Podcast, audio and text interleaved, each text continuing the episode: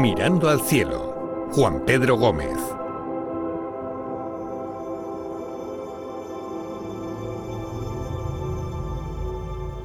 Este tiempo de radio que tanto nos gusta porque mirar al cielo ayuda a muchas cosas. Puede ayudarnos a, a relajarnos, a despejar la mente, a dejarla volar, a soñar y a conocer ese cielo estrellado tan maravilloso del que nos habla cada 15 días nuestro queridísimo Juan Pedro Gómez. Ya saben que es profesor de astronomía en la Universidad de Mayores de la Universidad Politécnica, además técnico informático en esta misma universidad. Juan Pedro, buenos días.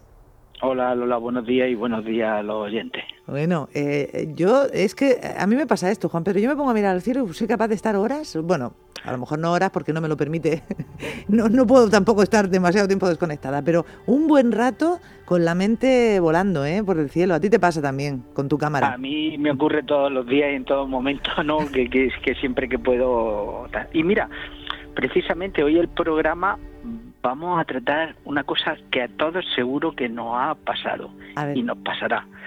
Y es hablar de, la luna. A continuación de nuestro programa anterior, que hablábamos de, la influencia de tener luna o no tenerla en el sistema solar, pues ¿te imaginas cuándo se escribió el primer libro que narra un primer viaje a la luna? A ver, pues no, no, no, no me voy a aventurar porque no, sinceramente no lo sé cuándo se escribió el primer libro, no tengo ni idea, Juan Pedro. Pues fíjate, eh, leyendo un libro que se, que se llama El sueño o la, la astronomía de la luna de Kepler, hace referencia a que tiene eh, como libros base tres libros y tres eh, bases de, de, información. Y uno se llama Historia Verdadera, que es el primer clásico que narra el primer viaje a la luna, de Luciano de Samosata que es un griego, un sirio nacido allí que escribía en griego en la zona de, lo que hoy es Siria, Palestina, toda esa zona de, del Oriente Medio. Qué bárbaro, qué bonito. sí, y es el primero que hay eh, escrito sobre un viaje a la Luna. Entonces lo que, pero lo que hace es imaginarlo, claro, ¿no? Claro, claro, pero claro, el libro habla de realmente eso, pero em, pero aquí hay un planteamiento y a la hora de, leer el libro y de buscar información hablan de que si es ciencia ficción o es fábula con ironía y tal, porque habla de que quiere huir de la Tierra y situarse en otro sitio, pues bueno, un poco eh, eh, huyendo de, de, lo que es la historia de, de toda la, la, situación que vivían eh, en, la, en, la, en la época suya, es decir, de reyes, de políticos, algo muy similar a lo que hoy tenemos nosotros también, ¿no? De que quisiéramos huir de, de la tierra y irnos a la luna para vivir de otra manera distinta, ¿no? Bueno, pues los escritos y los críticos literarios hablan de, de, esa un poco ironía, ¿no? Entonces hay algunos que hablan de que no es ciencia ficción, sino que es un libro pues para ridiculizar, hacer fábula de, de, la situación política, la situación de reyes y todo de que se vivía en ese momento. Y sin embargo hay otros que hablan de que realmente es una ciencia ficción y una imaginación de, de cómo poder volar a, a, la luna, claro, eh, o, poder hacer un viaje, porque él habla, en ningún momento habla de, de, de tener una nave o de tener un artilugio, sino solamente con una sala. Ya en la mitología se hablaba de que ciertos dioses con unas alas pegadas con cera podían eh, volar y que cuando se aproximaban al sol esa cera se derretía y entonces perdían la ala y que, caían en el espacio y ya desaparecían, digamos, de alguna manera.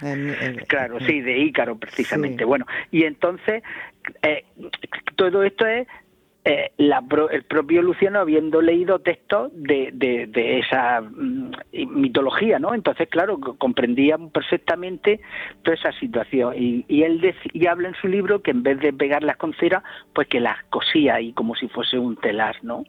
Y entonces, fíjate qué curioso, pues que habla de distancia de distancia a la Luna, de distancia al Sol, que aproximadamente puede ser, no sé exactamente la que es, de decir, de, una con unas medidas exactas que ellos tenían, de como. Estamos hablando, recordamos que este señor, ¿en, qué época vivió? O sea, ¿de qué año estamos pues vivió eh, eh, entre, no sé si el ciento sobre el segundo siglo ah, después de Cristo. Entre el 120 a 180 me parece que es del año. Vale, siglo II después de Cristo.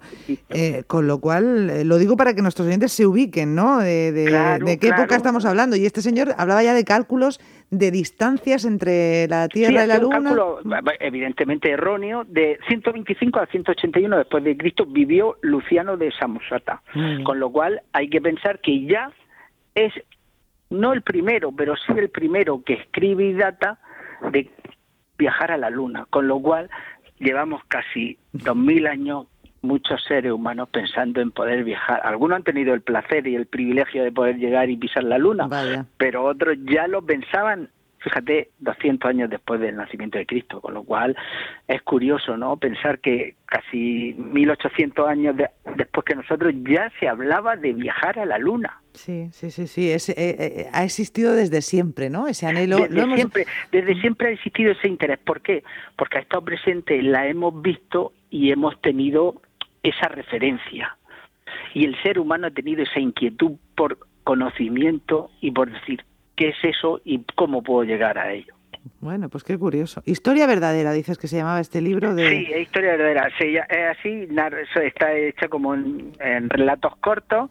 Eh, dos hablan de del ese de la, del viaje a la luna y el otro, bueno, pues habla un poco mm, de cierto nacimiento de una religión en la zona de Palestina y bueno, pues no hace referencia a la ciencia ni el viaje a la luna, es curioso el libro de leer y, yo y no me fue difícil de encontrar, ojo, que es muy curioso, cuando muchas veces hacen referencia al libro a otros libros, pues me, gusta decir, bueno, voy a ver si puedo conseguir este libro. Y la verdad que no me fue difícil de encontrar como tal, ¿no? Eh, independientemente que pueda haber eh, algún archivo por ahí en Internet que se puede usar para leer, pero no como vía tal, pero fui a una librería, lo pedí, me lo facilitaron enseguida, o sea, con lo oh. cual yo tengo el libro físicamente. Pues si alguien tiene curiosidad, ya saben, Historia Verdadera de Luciano de Samosata. ¿eh? Eh, el clásico que narra el primer viaje a la Luna, escrito sobre 125 al 181 después de Cristo y además con ese tono, me gusta mucho lo de eh, ese tono mm, probablemente irónico que tenga muchos pasajes, por eso que dices de que eh, está al mismo tiempo criticando también a la sociedad de la época, ¿no? Mm. Claro, claro, ese, es que es curioso, ¿no? Porque mm, precisamente en la contraportada del libro pues hablan de eso, de, de, que si es ciencia ficción o, qué, o, qué, ¿no? entonces dice, el no principal es tanto que la historia verdadera como el no y Menipo, las dos primeras novelas cortas que componen este compendio de la obra mm. escritas son Los viajes a la luna. Entonces habla de que, de que la ironía sobre los filósofos y los gobernantes, a las guerras sin sentido, a la intriga entre padres, madres e hijos por conseguir un trono y las contradicciones de la filosofía, cuando una escuela que sucede a otra esgrime sus propias teorías porque sí, sin más razón que la propia y sin base científica, Mm. que la sustente, son objeto del escarnio de Luciano. Y sin embargo hay otros que hablan de que sí, que es, que es como tal un, viaje, de, un, libro de ciencia ficción donde habla de, de, cómo se, se, puede llegar a la luna, a en ese sentido.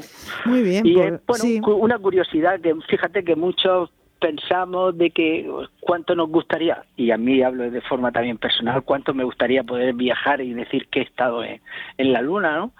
Pues eh, fíjate que ya hace 1800 años ya se escribía sobre un viaje a la Luna. Sí, señor, sí, señor, qué curiosidad. Pues eh, pueden buscarlo, ya digo, dice Juan Pedro que es fácil de, encontrar este relato del que hoy nos querías hablar. No sé si eh, querías comentar algo más. Dices que Kepler lo, lo cita, ¿no? En ese libro. Sí, Kepler lo cita como, como uno de sus tres libros de, de de consulta que tenía él así en plan, a ver si encuentro la página, aquí lo tengo.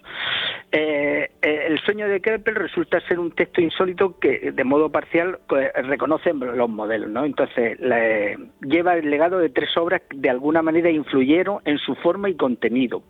Se trata, el, en el primer lugar, la historia verdadera, que es de Luciano Samato. El segundo es el sueño de Escipión, eh, que es una parte de la obra de la República. Y luego habla de otro libro o otro texto que se llama La cara que aparece en el disco de la luna, de Plutarco de Queronoe. Que también es un clásico, sí. Claro, fíjate, es, pero si esto no hay que descubrir nada. Eh, yo que leo, pues los libros que hay a mi anterioridad. Kepler que leía los libros que tenía de pues, su anterioridad y que sirven de su referencia, ¿no? Pues hoy hablamos libros de Carl Sagan, de Stephen Hawking, de Kepler, de Galileo, y ellos pues de libros anteriores a su es decir con conocimiento de decir de, qué hablaba y de qué tenía. Piensa que ya se habla de, de la cara que hay en el disco lunar. O sea, ¿cuántas veces hemos dicho que en la, en la cara de la luna se ve la forma de un hombre y se ve una cara, en fin? Pues eso ya se hablaba, se pensaba eh, 200 años después de Cristo. Y eso que no podían mirarla con los aparatejos que la miramos ahora. Y eso que nada más que se veía a simple vista, que no se tenían ni telescopios, ni prismáticos, ni nada. Ni nada de nada. Oye, me estaba recordando lo de la cara de la luna, al viaje a la luna de Melíes, ¿verdad? Cuando el cohete aterriza en el ojo de, en el ojo de la luna. Es divertidísima esa película también, eh, un clásico eh, con ese, mm, en fin, esos primeros efectos de también de, efectos especiales en el cine, ¿eh? cuando el cine era mudo y, en blanco y negro. lo otro también es Julio Verne, ¿no? Hombre, de la luna. Entonces, muchas veces todo esto, bueno, aquí en Luciano de Somatova se habla de, de, un poco la ironía de, toda la sociedad, como hemos dicho, y por otro lado, pues la imaginación de, de la ciencia, ¿no? Hay autores que pueden ser realmente como científicos o, tecnológicos, digamos, que, pretenden eh, decir, bueno, como ingeniería eh, se puede hacer esto y se va a hacer o se va a conseguir o me gustaría llegar a esto, ¿no? Y otros como ironía decir, ¿cuánto me gustaría abandonar este mundo e irme a otro mundo mucho mejor? No, en ese sentido. Bueno, Para que pues veas lo que da la, lo que da la contemplación del universo. Ay, qué bonito, qué bonito, por favor. Eh, nos quedamos con esa referencia. Hoy hemos conocido a Luciano de Samosata, se dice así, ¿verdad? Samosata. Y esa historia verdadera. ¿Tú querías decir algo para Sergio antes de terminar? ¿Qué me habías dicho? ¿Eh? Que, que, darle las gracias a Sergio porque, bueno, porque ha conseguido una cosa que le está pidiendo mucho tiempo, que nos va a servir, va, a servir para próximos programas, con lo cual, pues tendremos trabajo el y yo muchas veces la labor de esos técnicos que están ahí en silencio no se no, no, no sale a relucir, ¿no? Sale la del periodista, pero en este caso hay que darle las gracias a Sergio por conseguirme una cosa que yo tenía mucho interés, que él tenía guardada sin sin conocimiento y que he encontrado y que bueno y quiero hacer un o el próximo programa sino el próximo el siguiente con eso. una cosa sí una cosa muy curiosa y, que, intentaremos venga. y, y, que no nos lo va a decir porque va a ser una sorpresa. Esto es una cosa que llevan entre manos. Desde luego lo que dices del técnico aquí sabe Sergio que esto es un equipo un equipo. Aquí eh, en fin por mucho que yo me desgañite si él no abre el botón y no lo hace bien pues esto no funciona. O sea que somos, y además muchas veces adelanta incluso a lo que yo estoy pensando, ¿eh? eh y nos coordinamos perfectamente. O sea que me parece muy bonita ese, ese comentario que haces porque es verdad. ¿eh? Esto eh, es como en los equipos eh, científicos, mm, vamos a ver, el que... Sí, sale siempre el catedrático del título de Esto es. el típico becario que es el que más hora echa, más trabajo y que luego luego pasa el texto a, a látex para poderlo hacer la publicación, ¿no? En ese sentido, pero bueno, bueno. Pues nos quedamos con ese sabe tu reconocimiento también. Sí, claro que sí. Nos quedamos con ese compromiso, a ver qué nos tiene preparado. Y nos quedamos también, hablando de Sergio, con la canción que nos ha preparado. A ver.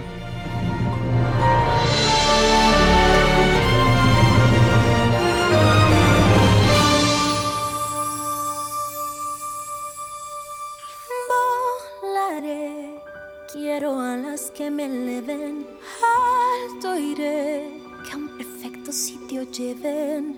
Andaré en la luna azul, quiero pronto ver su clara luz. ¡Qué maravilla! Pues volando hacia la luna nos quedamos. Juan Pedro Gómez, amigo, muchas gracias. Gracias siempre a vosotros por la facilidad de, poder hablar de algo que me gusta, que es la astronomía. Hasta dentro de 15 días, amigo. Adiós. Muchas gracias, hasta luego. Y a mi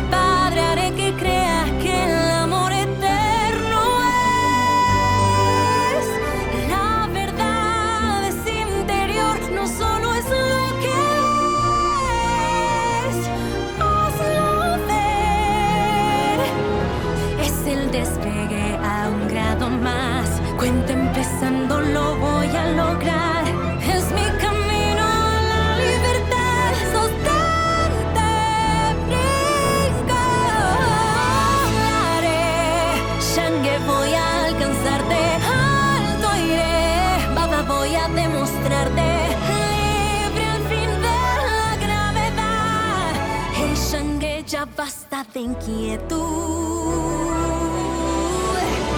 es mi viaje a la